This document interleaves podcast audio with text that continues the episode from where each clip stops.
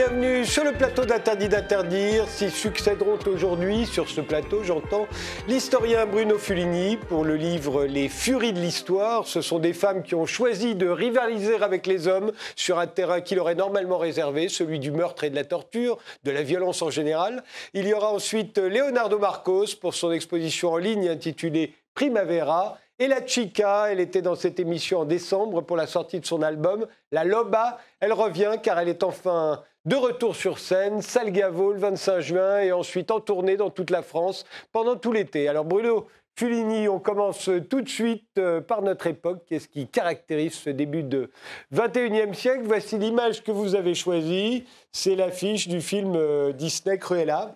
Oui, c'est intéressant quand on s'intéresse aux furies de voir que dans l'actualité, ce personnage qui était totalement secondaire euh, dans le dessin animé de Disney du début des années 60 ou dans le roman des années 50 qui l'a inspiré, devient aujourd'hui la vedette. C'est-à-dire que ce personnage malfaisant et un peu ridicule euh, il y a quelques décennies devient un personnage central et un personnage bah, finalement qu'on nous invite à, à suivre qu'il y a quelque chose d'attachant avec l'idée eh bien qu'on ne réussit pas en étant gentil. voilà. Donc on peut suivre une certaine vision de la femme à travers euh, ces deux jalons. Alors on peut se dire que les studios Disney ont bien changé, ou alors eh bien on est passé, euh, comment dirais-je, d'un lieu commun à un autre, d'une norme sociale à une autre. En tout cas, c'est assez extraordinaire et révélateur, je trouve, de voir cette apothéose de Cruella aujourd'hui. Euh, les Furies de l'Histoire, ça paraît aux éditions First. Vous les avez choisis comment, vos furies de l'histoire? Parce que là, on n'est plus dans la méchante, gentille, euh, la, joyeuse, malfaisante. C'est vous avez voulu euh, nous mettre en exergue des, des, vraies, vraies, vraies meurtrières. Ah, des hyper méchantes. Hein. et c'était la, consigne, puisque c'était un ouvrage collectif. Euh, les, les, 15 auteurs ont rivalisé un petit peu dans, dans, la recherche de la plus cruelle, la plus sadique, la plus méchante. Donc il fallait déjà qu'elles aient tué plusieurs personnes, tant qu'à faire.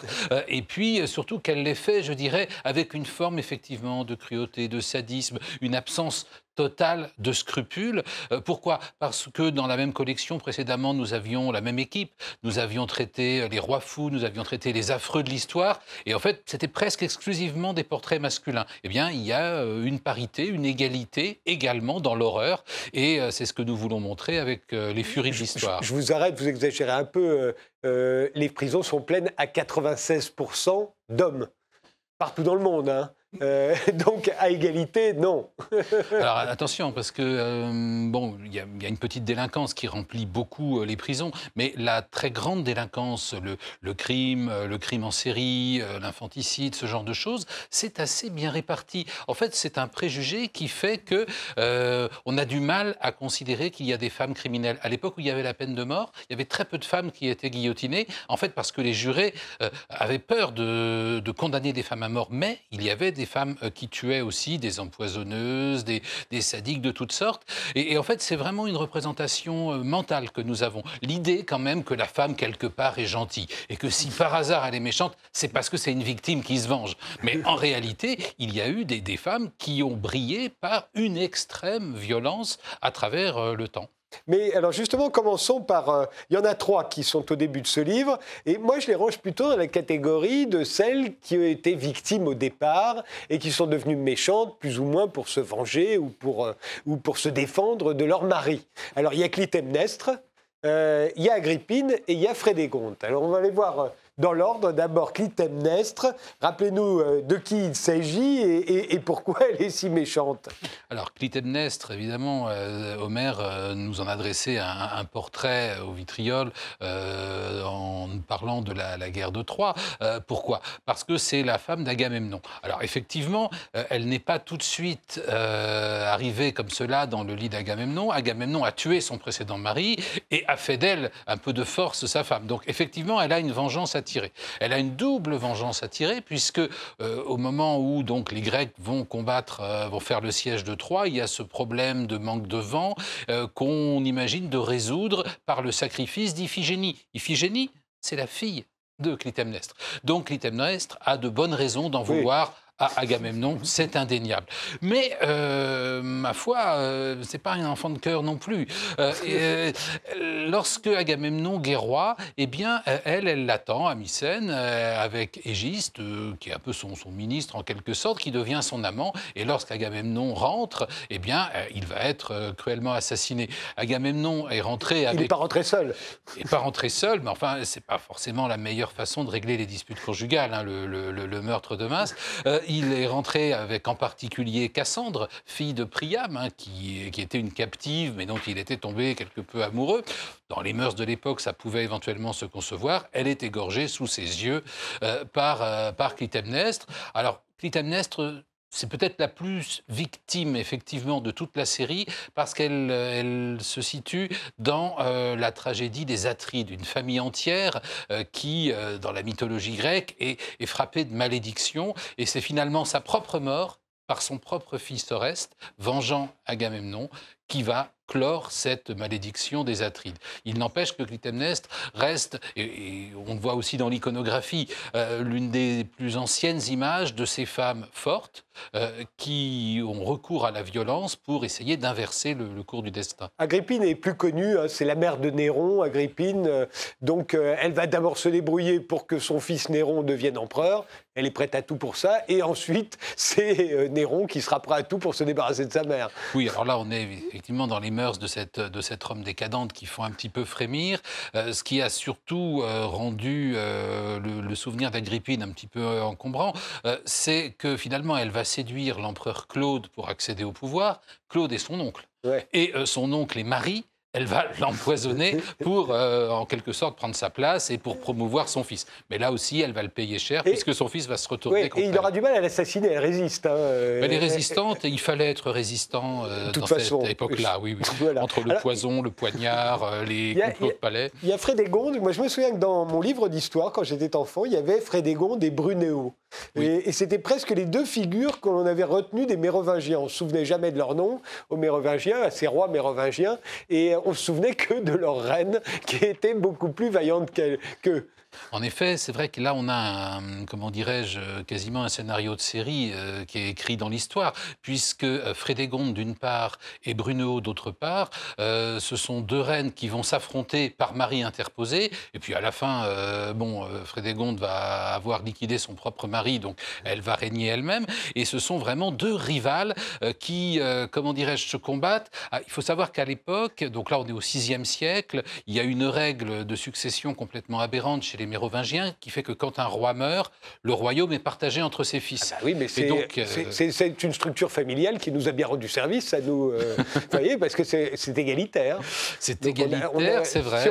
Si on, lit Emmanuel Todd, c'est la raison pour laquelle on n'a jamais été en dictature, par exemple. Peut-être, peut-être. Mais à l'époque, ça s'est traduit quand même par d'assez jolis bains de sang, parce que d'abord, les frères et les sœurs n'ont qu'une idée, c'est éliminer le reste de la fratrie pour avoir tout le royaume, et puis ça a occasionné un certain nombre de guerres. Dans le cas de Frédégonde, c'est encore plus particulier parce qu'elle, elle, n'appartient pas aux familles royales. Alors que Brunehaut est une princesse wisigothe qui a été épousée par un roi franc, Sigebert. Elle, euh, au fond, c'est juste la servante de, de, la reine qui est épouse de Chilpéric. Et ça, c'est très mal vu, hein, les servantes qui s'élèvent un peu trop haut. Bah, disons que c'est un cas très précoce de méritocratie euh, bien avant la République, puisqu'effectivement, elle va faire de la place, elle va réussir très astucieusement à, à sortir au devers donc la femme du roi Chilpéric du lit du roi, parce qu'elle va la convaincre d'être la marraine de sa propre fille, ce qui fait qu'elle devient commère, et donc presque, ce serait presque une forme d'inceste euh, pour le roi que de partager sa couche avec celle qui est quand même sa femme. Donc elle est doucement euh, écartée, puis plus tard, elle sera physiquement éliminée ainsi que sa fille qui n'aura servi qu'à ça. Alors, bon, euh, Chilpéric, très consolable, a tout de suite pris une, deuxième euh, femme, euh, mais qu'on va retrouver mystérieusement étranglée dans son lit. Donc, au bout d'un moment, bon, bah, c'est Frédégonde qui s'impose, et la, la, servante de la première reine devient reine elle-même. Et elle, va passer son temps à pousser son mari à toutes sortes d'actions, d'assassinats, de, de guerres contre euh, celui qui est quand même son frère, hein, euh, Et à la fin, eh bien, finalement, ayant éliminé à peu près tout le monde, y compris Chilpéric lui-même, eh bien Frédégonde va mourir dans son lit. Elle meurt dans son lit et c'est Bruno qui finit attaché à la queue d'un cheval Oui, parce qu'il y a quand même un petit sens de la famille et il se trouve que Frédégonde avait un fils, Clotaire II, si je ne me trompe, et Clotaire ben, poursuit la guerre contre Bruno, finit par s'emparer de Bruno. Elle a 80 ans âge euh, incroyable à cette époque-là. Et elle va être, euh, cette pauvre Bruno, va être promenée nue à d'autres chameaux et ensuite attachée à un cheval au galop. Et son, son corps euh, pantelant, sanguinaire, sanglant, pardon, eh bien, sera brûlé. Il y a dans votre série, dans, dans votre livre, évidemment, les, les serial killeuses. Alors, il y en a beaucoup moins que des hommes, hein, euh, mais il y en a quand même. Et alors, il y en a une que tout le monde connaît parce qu'on nous la ressort à chaque fois, c'est Erzébeth Bathory, qui a été l'objet de quantité de films, une comtesse hongroise, euh, qui va finir ses jours, euh, ensuite, une fois qu'on aura découvert le nombre de, de, de gens qu'elle avait fait assassiner, elle va finir, je crois, murée dans son propre château. Hein. On, lui, on lui passait les repas juste par un trou, on avait muré entièrement. Elle va être complètement folle, elle va y passer 4 ans, elle va disparaître. Mais alors, il y en a une que je ne connaissais pas, qui est une autre comtesse sanglante, on et qui est les Russes, moscovites, c'est la comtesse Saltikova. alors, l'une par rapport à l'autre, laquelle est la plus cruelle, laquelle est la plus furieuse. Voilà, voilà Saltikova. Elles vivent à un siècle de différence. C'est ça, c'est ça. avec euh, Erzébet Batory, on est à fin du XVIe, début du XVIIe siècle, alors qu'avec Daria Saltikova, on est au plein XVIIIe siècle. Euh, l'une est une comtesse hongroise dans la partie qui va de la Hongrie au Balkan. Euh, et euh, Erzébet Batory a eu plus de succès, je dirais, en dehors des frontières, un petit peu à travers le monde, sans doute parce qu'elle préfigure un petit peu les soins esthétiques puisque, outre ses cruautés, je dirais, banales, elle s'était mise en tête que du sang de jeune fille pouvait, euh, si elle se baignait dedans, lui préserver éternellement son teint, la beauté de sa peau. C'est ce qui lui a valu un certain succès cinématographique. Par tout le monde avait envie de filmer le bain de sang. Valérien de Borgzik l'a fait. Je crois que c'était Paloma Picasso, d'ailleurs, qui jouait le rôle de, de Bathory. Tout à fait. Et puis il y a eu un roman de Valentine Penrose, euh, La comtesse sanglante. Donc elle a, eu une, une, certaine renommée. Dans le cas de la Celtikova, on est plus dans du sadisme ordinaire, mais tout de même, euh, elle a été condamnée pour 38 euh, assassinats avérés. On pense en réalité qu'il y a 138 victimes, alors presque exclusivement des femmes, seulement trois hommes, surtout de très jeunes femmes, même des enfants. Alors c'est tout simplement une aristocrate hein, de, cette époque-là en Russie où on pratique encore le servage. Un serf, c'est rien, euh, ça n'a pas vocation à aller se plaindre, et pourtant trois iront quand même se plaindre, mais à la bonne porte. Euh, et euh, que va-t-il se passer? Eh bien, chaque fois qu'il y a un, menu manquement au service, les, châtiments pleuvent. C'est du sadisme avant la lettre, hein, très clairement. Euh, et par exemple, elle va, les, elle va battre, elle va trucider, elle va faire mourir certaines de ses servantes en les laissant nues dehors en plein hiver. Donc évidemment, dans la banlieue de Moscou, vous voyez ce que ça peut donner. c'est épouvantable. Et ce qui va se passer, c'est que l'un de ces palefreniers, euh, qui est un certain Ilin, qui avait un certain courage, euh, a eu trois femmes successives tuées euh, par Daria Saltikova. Et donc, il a fait quelque chose d'extrêmement dangereux pour un cerf. Il a quitté la propriété, donc il était considéré comme cerf en, fuite. Il est allé à Saint-Pétersbourg, et là, il a demandé à rencontrer Catherine II, tout simplement, l'impératrice. Ça paraît incroyable, mais il tombe au bon moment, au moment où commence à s'affirmer ou se réaffirmer un pouvoir central, une grande Catherine qui veut montrer aux nobles qu'il y a un pouvoir central et qu'ils ne peuvent pas faire n'importe quoi, complètement n'importe quoi sur leur terre.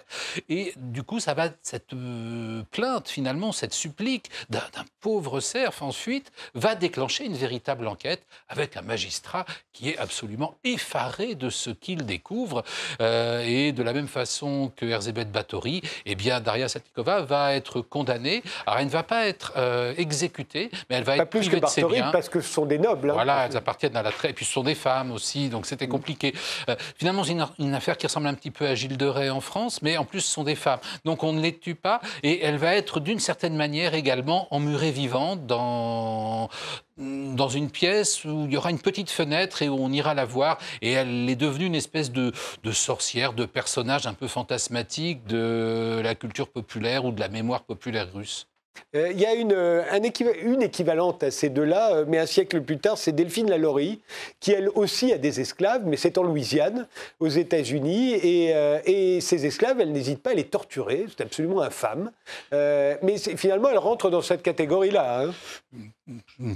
Personne qui a sans doute euh, un tempérament effectivement euh, pervers, sadique, et qui a tout pouvoir sur euh, des personnes totalement privées de, droits, des esclaves. Là, en l'occurrence, on est en Louisiane. Alors, ça a choqué encore plus parce que là, on n'était pas dans une propriété lointaine, on était au cœur de la Nouvelle-Orléans. on va voir sa maison, d'ailleurs, je la connais, pour être allé à Nouvelle-Orléans, enfin, je crois la connaître, je vois très bien. Rue Royale, et c'est devenu une attraction, c'est devenu une attraction touristique, et un petit peu une maison de l'horreur. C'est-à-dire qu'on a fait peser peut-être aussi sur les, épaules de Delphine Lalaurie toute l'horreur de l'esclavage dans la Louisiane et dans euh, le, sud des États-Unis à partir d'un fait divers. Alors ce fait divers, euh, il éclate en 1834. Il y a un incendie qui est allumé dans, sa maison et euh, lorsque les secours arrivent, ils ont la surprise de découvrir une véritable salle de torture avec au moins sept esclaves qui sont dans la salle de torture, qui sont mutilés, qui ont les membres déformés, qui sont là depuis des mois à subir des, supplices.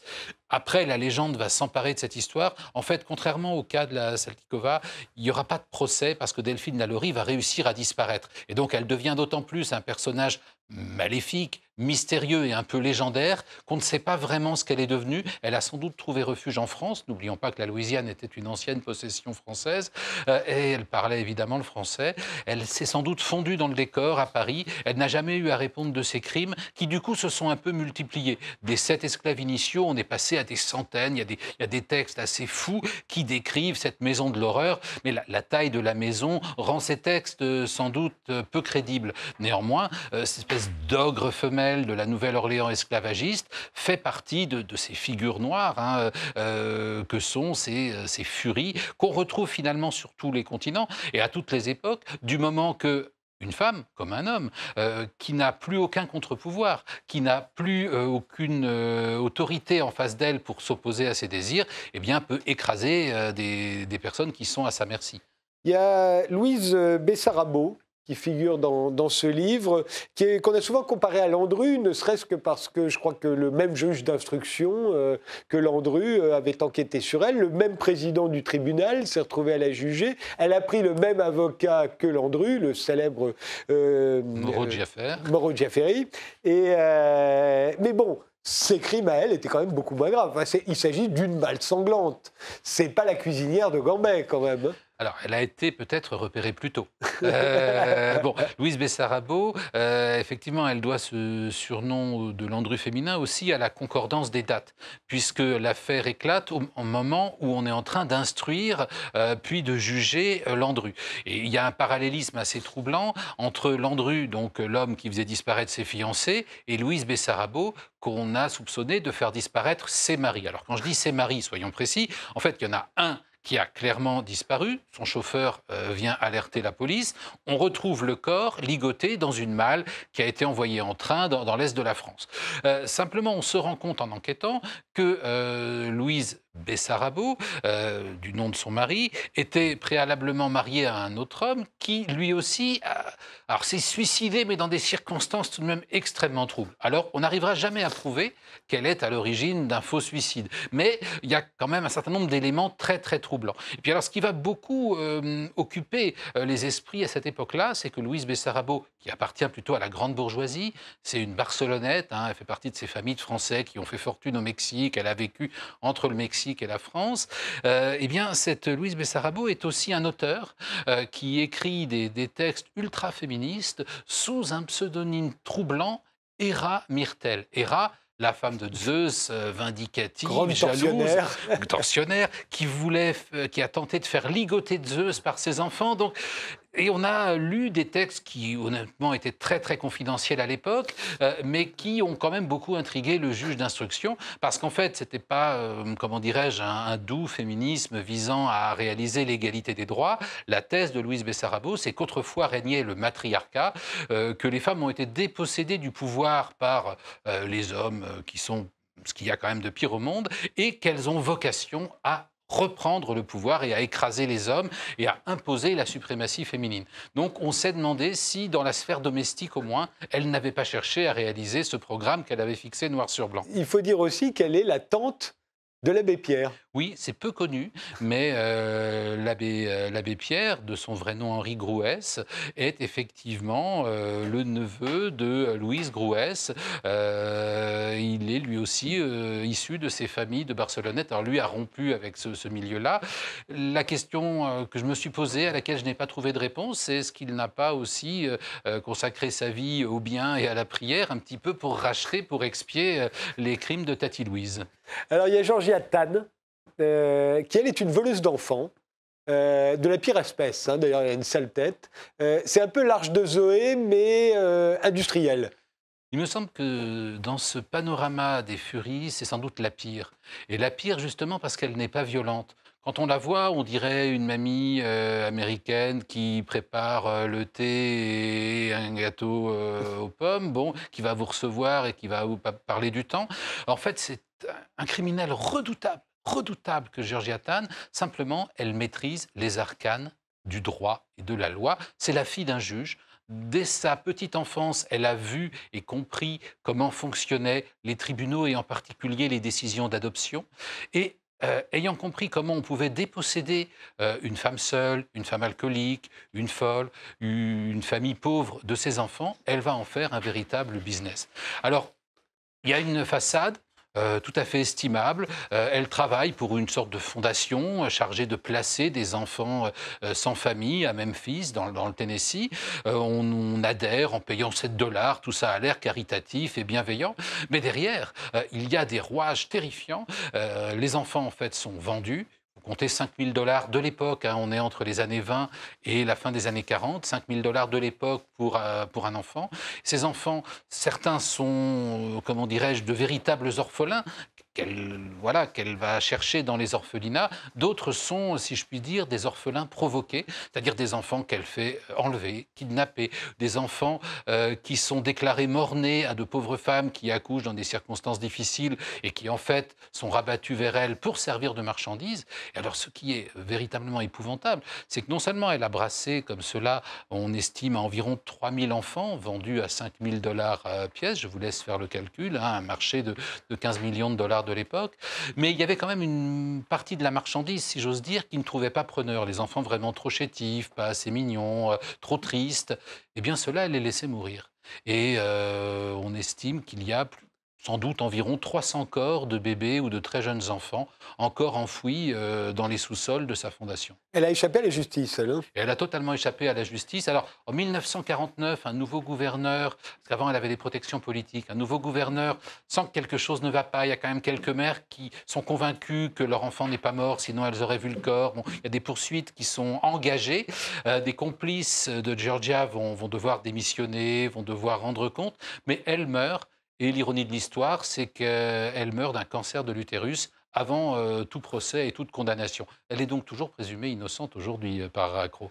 Et dernière, alors il y en a bien, bien d'autres dans votre livre, mais il y a Dominica Walter, et je trouve qu'on en reparle euh, en ce moment même parce que Christine Claire lui a, consacré un livre, Dominica la diabolique. Alors c'est elle qu'on voit, parce qu'il y avait eu un autre livre précédemment qui lui était consacré, on la voit là, c'est elle, hein, sur un tableau qu'avait avait fait le peintre André Dorin, d'elle, la femme au chapeau.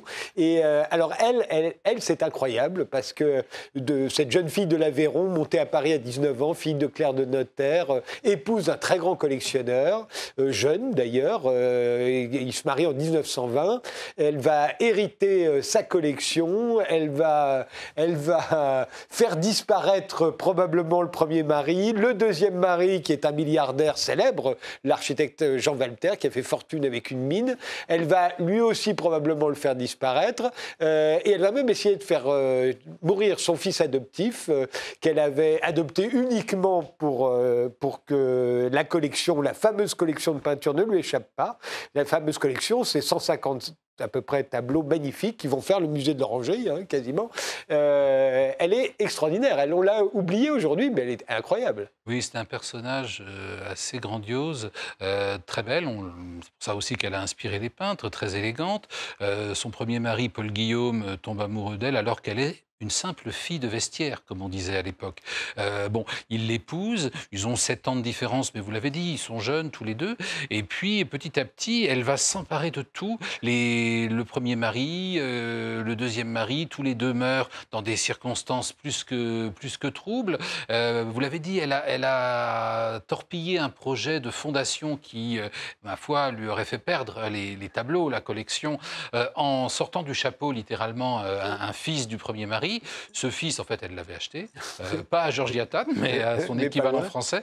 Euh, et euh, ensuite, elle l'a laissé un petit peu partir dans la, dans la nature.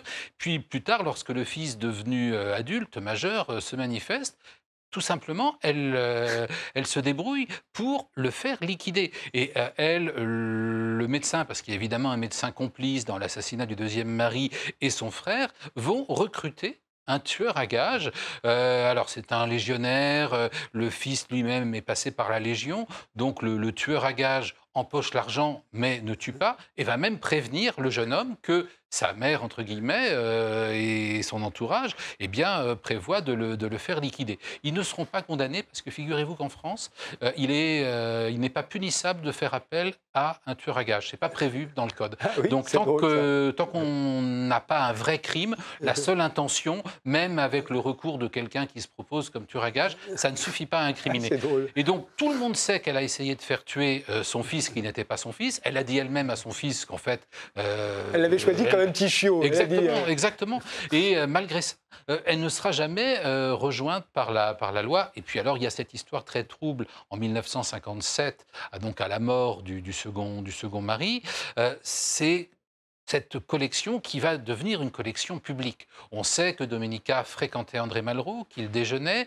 On se demande si à partir de 1958, Malraux redevenant euh, ministre, euh, qui plus est aux affaires culturelles, il n'y a pas eu un arrangement, euh, une certaine compréhension des autorités publiques contre eh bien, cette collection tout de même fabuleuse. Hein, Qu'elle a gardée jusqu'à sa mort. Elle n'a jamais été achetée par la justice et, et euh, l'État français a attendu qu'elle meure pour pouvoir prendre la collection et on peut la voir aujourd'hui au musée de l'Orangerie.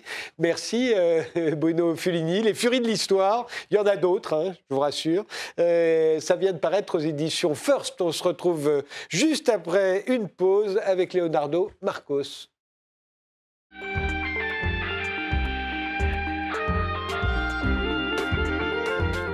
Leonardo Marcos, vous êtes euh, un artiste numérique, vous réalisez des vidéos, des photos, des installations, des poèmes digitaux. Et last but not least, votre nouvelle exposition, Primavera, se visite en ligne. On va la découvrir euh, dans un instant, mais d'abord euh, une image que vous avez choisie pour symboliser notre époque. Elle me fait bien plaisir parce que ça fait longtemps que j'ai envie d'en parler. Ce sont les, les futurs taxis volants. Alors je dis futurs, mais ils sont déjà là. Hein. Ils existent, ils ont été testés en France. enfin, pas dans le ciel, mais, euh, mais on attend les autorisations et on pourra bientôt prendre un taxi volant pour aller à l'aéroport, par exemple. C'est une chance. Hein. Ouais. Et, euh, et euh, pourquoi est-ce que ça vous symbolise pour vous Pourquoi ça symbolise notre époque? Ça symbolise notre époque parce que je trouve que les taxis euh, existent depuis très longtemps, bien sûr. C'est quelque chose de finalement d'ancestral, entre guillemets. Et le fait que ces taxis volent, ça devient quelque chose de fantastique. Hein. Et donc là, j'aime bien le mariage des deux, c'est-à-dire le passé et euh, le présent et l'avenir. Voilà. Enfin, le passé et l'avenir. Ouais, et, euh, et, surtout, se dire que c'est un avenir quand même assez proche. Ah oui. Hein, puisque ça pourrait, des, des, questions que d'autorisation, ça pourrait euh, marcher très très vite et sans pilote hein, en plus. Apparemment, apparemment. C'est-à-dire qu'on montera dedans et ce ne sera pas si cher que ça, ce sera voilà. moins cher qu'on ne le croit. Ils vont faire la concurrence des mototaxis en réalité. Exactement. Eh bien, commençons euh, à parler de votre exposition. Alors, c'est une exposition uniquement en ligne. Euh, pourtant, les galeries sont ouvertes. Alors, pourquoi cette exposition est-elle uniquement en ligne eh bien, Tout simplement parce que euh, j'ai euh, travaillé ces créations pendant euh, la période de, la pandémie. Enfin, quand la pandémie, on s'est tous retrouvés confinés. Et je me suis dit, bon, après avoir fait plein de créations, est-ce que je les présente dans une galerie alors même que j'avais fait des choses plutôt digitales? Alors, je me suis dit, non, finalement, il faut garder un petit peu cet esprit comme ça, huis clos, digital, et en même temps tout à fait nouveau. Et j'ai eu plutôt l'envie de le, de le, faire dans, dans le cadre d'une, ouais, d'un site internet plutôt qu'une galerie. Ceci étant, il y a quand même une galeriste derrière, qui est Émilie Dujat. Qui, galeriste, euh, Mais c'est une galerie nomade. C'est ça, elle est galeriste à Bruxelles et elle a créé une galerie nomade. Euh, mais je vous propose de, de faire une visite courte visite de l'expo. Vous allez pouvoir nous la commenter. Euh, bah, voilà ce qui se passe quand vous allez sur le site.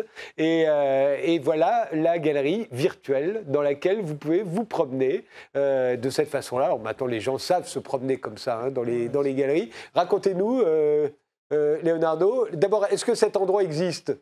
Alors oui, celui-là existe. Mais euh, dans le site, il y a des endroits que j'ai inventés, qui n'existent pas. Alors on ne sait plus ce qui est réel ou pas réel, c'est ce que j'aime bien. Celui-là est réel, effectivement. Et la fille est réelle, hein, je peux oui. le préciser aussi.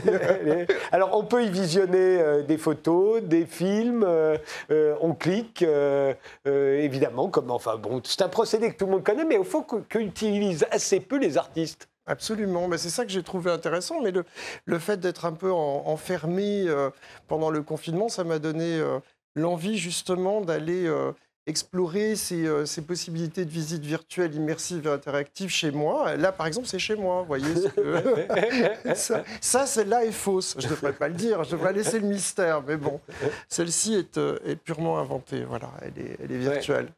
Et ça ouvre des possibilités quand même extraordinaires. Je suis étonné qu'on que les artistes, hein, parce que d'autres mmh. utilisent ça, mais que les artistes ne l'utilisent pas davantage, ça m'étonne beaucoup.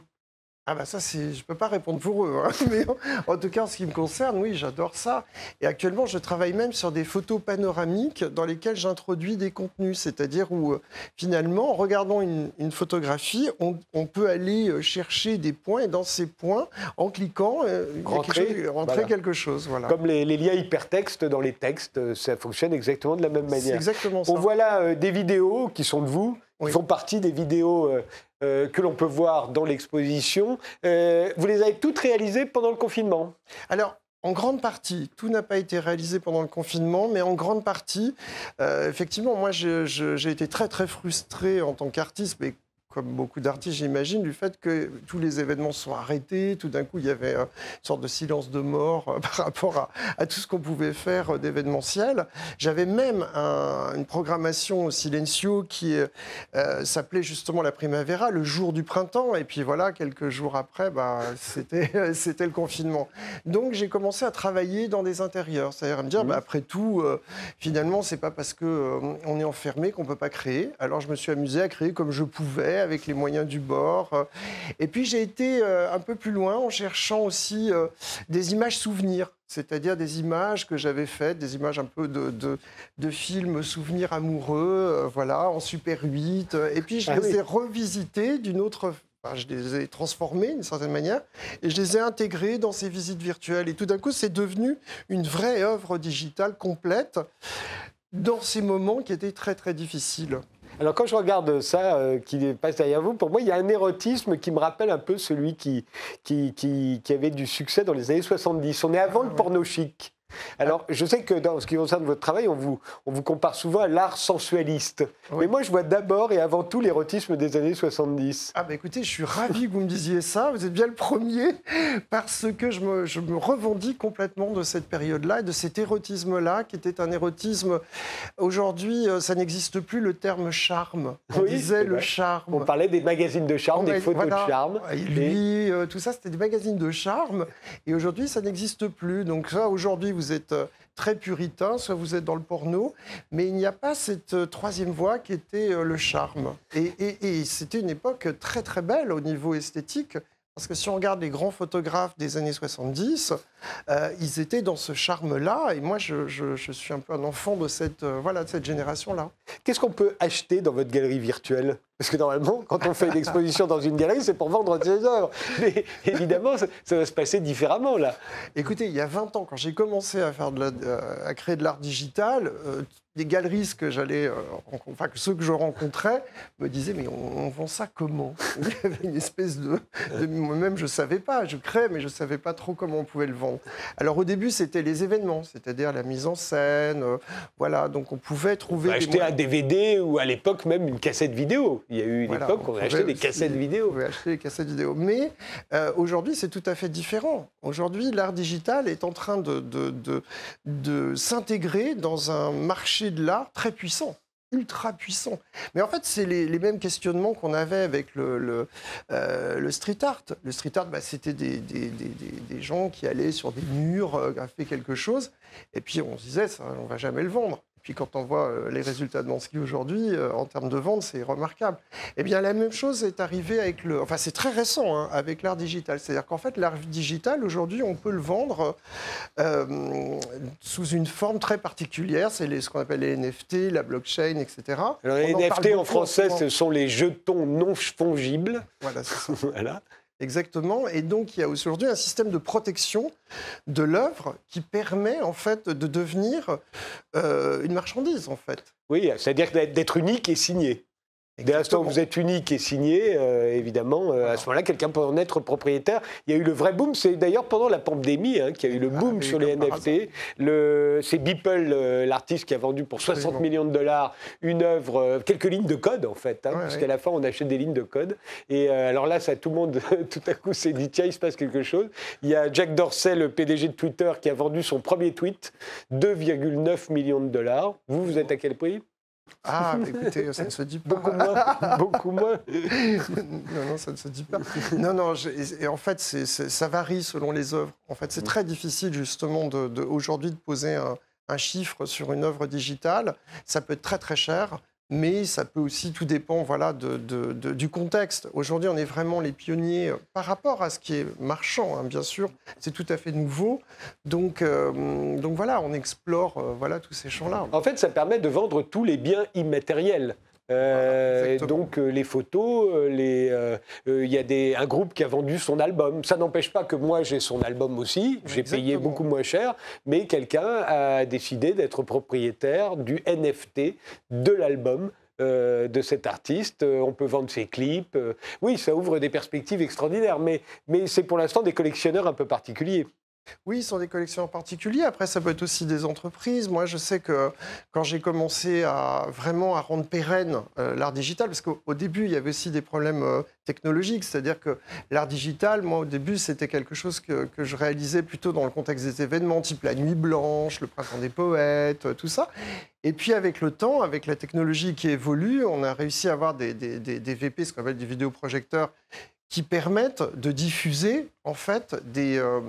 euh, votre œuvre de manière pérenne. C'est-à-dire c'est in situ et pérenne et non plus éphémère. Ça, c'est très important, au-delà de ce que l'on peut voir dans, sur Internet. Et ça, ça a été très important. Mais, par exemple, j'ai une œuvre qui, euh, depuis 3-4 ans, est présente au Crédit Agricole, ce qui est quand même euh, une belle maison. Euh, Cassib, pour être encore plus précis, voilà, qui euh, tous les jours diffuse en fait un, poème digital que j'ai réalisé, un haïku, qui est diffusé dans plusieurs langues telles que je l'ai conçu. Et donc, il y a tous les jours des, des centaines et milliers de personnes qui passent et qui découvrent un poème. Alors je me dis, c'est génial parce que finalement, ça démocratise un peu la poésie en la rendant digitale. Alors, ce qu'il y a, c'est que pour retrouver euh, cette exposition virtuelle, euh, l'adresse c'est euh, La Primavera by Leonardo tout attaché. .fr. J'insiste parce que j'ai eu du mal à le trouver, moi. hein. Après, on peut se retrouver euh, dans des magasins de meubles, etc. Donc, la Primavera by Leonardo.fr, tout attaché. Euh, ou alors, on passe par la galerie Émilie Dujac, donc la fameuse Oui, galerie de absolument. Bruxelles, qui est une galerie érotique au départ. euh. Oui, c'est une galerie qui euh, se revendiquait euh, érotique. Il est un peu moins, je crois, aujourd'hui. C'est plus ouvert, en fait, c'est plus large. Mais euh, qui, effectivement, était une galerie qui, euh, qui, s- qui avait cette, cet axe-là, cet angle-là. De... Voilà, sachant que d'après ce qu'on a vu, vous, c'est un érotisme, c'est du charme plus que de l'érotisme. Ah, je revendique plus le charme que l'érotisme, oui, Voilà. pour les questions qu'on a, qu'on a vues ensemble. Merci. Leonardo Marcos, c'est jusqu'à quand? Ben, euh, En plus, c'est Ah bah. l'avantage, c'est que c'est une exposition qui durera tout le Ah temps. oui, Mais oui, évidemment, c'est formidable. et les œuvres sont, sont, sont à vendre, bien sûr, en digital. Éternellement euh, aussi. Éternellement, si on veut, voilà.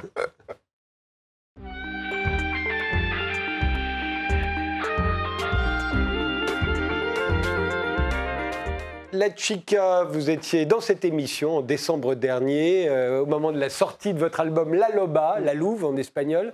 C'est à présent votre grand retour sur scène. Vous serez en concert Salgavo le 25 juin et en tournée dans toute la France pendant l'été, mais alors vraiment dans toute la France. hein. vous ne rater aucune ville, aucun village. Mais on commence tout de suite par l'image que vous avez choisie pour notre époque. C'est une œuvre d'art, mais de qui? Absolument.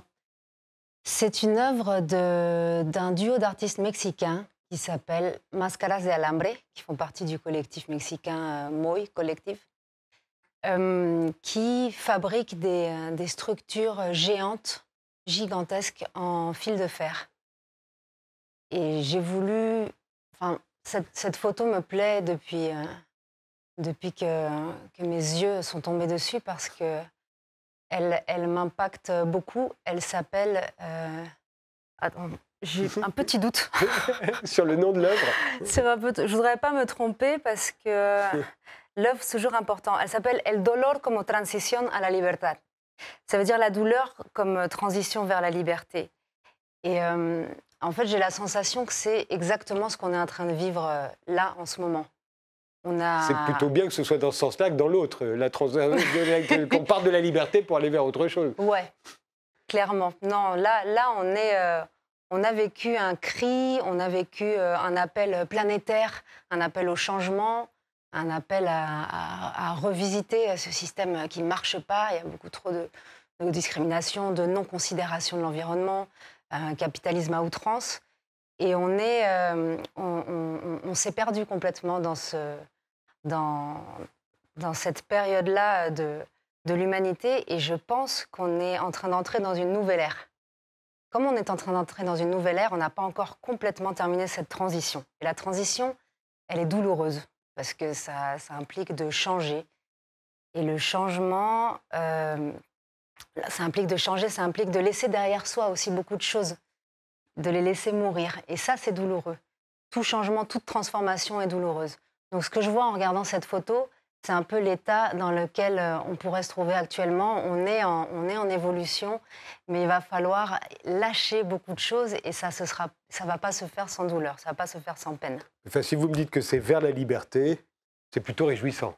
Mais c'est sûr, on entre vraiment dans une nouvelle ère et c'est juste qu'on n'a pas encore les paramètres euh, en main pour pouvoir euh, savoir exactement comment ça va se passer. Donc on est encore dans cette souffrance.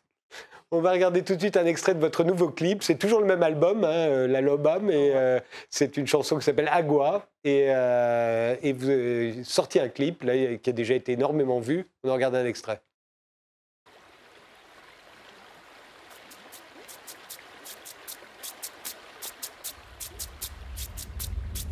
Del cielo cae agua, lluvia poderosa.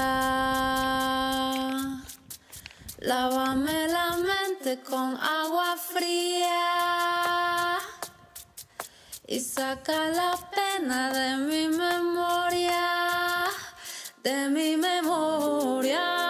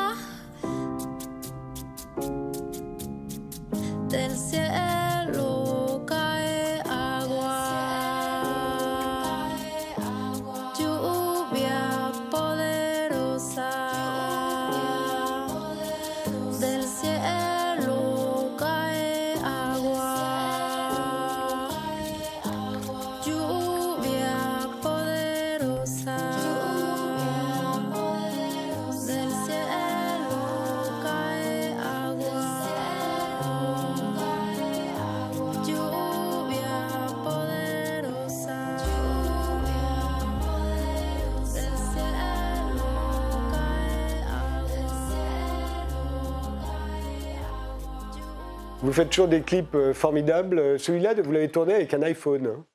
Ouais. C'est incroyable. Ouais, je l'ai tourné avec un téléphone parce que j'avais pas prévu de faire un clip, mais j'étais euh, dans une situation de vie où j'avais besoin de, de m'exprimer, j'avais besoin de guérir, et, et pour moi, la guérison, elle passe à travers l'art et à, à travers la manière que je vais avoir de m'exprimer. Donc, ce que j'avais sous la main à ce moment-là, c'était un téléphone, et puis j'ai trouvé ça super de faire un clip avec un téléphone. Autre exemple, alors je l'avais déjà diffusé quand vous êtes venu en décembre, mais je résiste pas au plaisir de le rediffuser. Un extrait de La Loba, la, la chanson qui donne son nom euh, à l'album. Euh, pour ceux qui l'avaient déjà vu, de toute façon, ce sera un autre plaisir que de le revoir.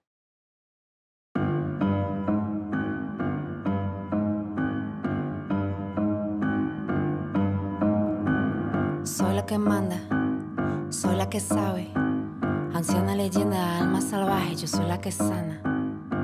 Me conoces, ¿no? Me llevas en ti. Vivo entre dos mundos cuando siembro, siembro profundo. I pick up the bones, I pick up the bones. Loba, I pick up the bones, I pick up the bones. Loba, recojo los huesos, recojo los huesos. Loba, recojo los huesos, recojo los huesos. Loba, deja la maga ver, deja la magia ser. Despierta, despierta, libera tu rabia, recuerda la esencia, ver. Recuerda por qué. Siglos y siglos y siglos suena la voz del silencio. Ya no más. I pick up the bones. I pick up the bones. Loba. I pick up the bones. I pick up the bones. Loba. Recojo los huesos. Recojo los huesos. Loba. Recojo los huesos. Recojo los huesos. Loba.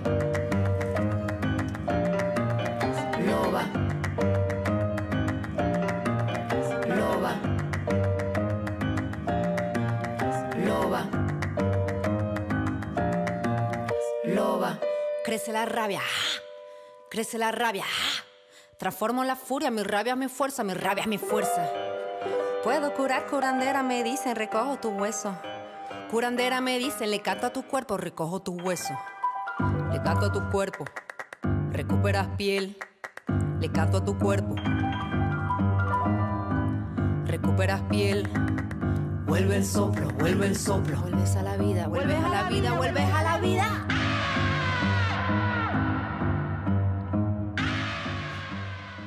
Chica, comme moi, je ne vous ai jamais vu sur scène et que je ne connais que les clips, euh, je me dis que forcément sur scène, ça doit être euh, théâtral euh, et sanglant.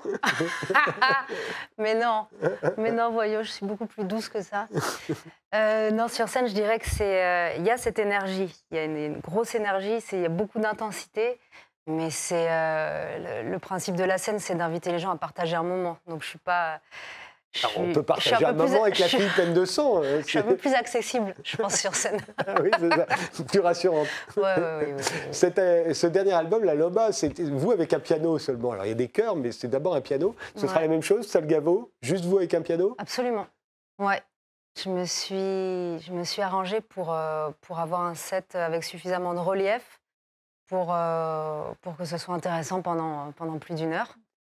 Euh, en tout cas, moi, je, moi je- j'y prends beaucoup de plaisir. Ça me fait du bien et ça me guérit. Et, euh, Mais vous devez vous sentir libéré là, euh, de retourner sur scène. La- la- les- le, nombre de dates de la tournée est époustouflant.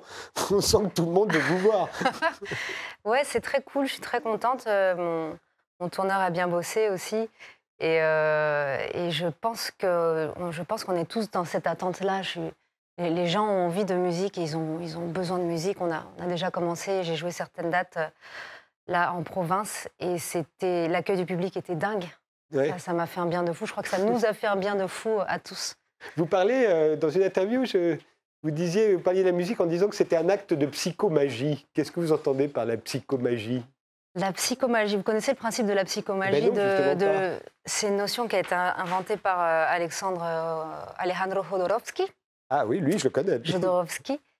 Moi, moi je, je dis que c'est un acte de psychomagie parce que c'est euh, une action qui, à travers l'art, va avoir la particularité de faire du bien, de soigner, de guérir et, euh, et, euh, et que ça puisse rebondir sur les autres aussi. C'est du chamanisme.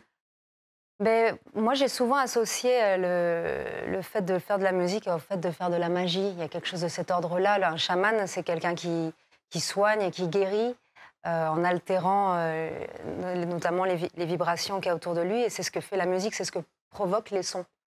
Donc euh, oui, faire de la musique, ça peut avoir des vertus chamaniques parce que la musique soigne, la musique apaise, la musique aide à passer des épreuves difficiles, la musique sauve par moments. Vous avez fait partie d'un groupe au nom euh, quasi pornographique, les Swissome Sisters. Et euh, je crois que ça n'existe plus. Mais Ouais. il y a- là aussi, partout où vous êtes, il y a toujours des clips formidables. Euh, on va regarder un extrait de Fall Apart. C'est totalement votre univers. Je me dis, c'est toujours la chica. Elle n'est pas différente. Ouais, On ouais, était très connectés avec eux. Ça marche aussi, ouais.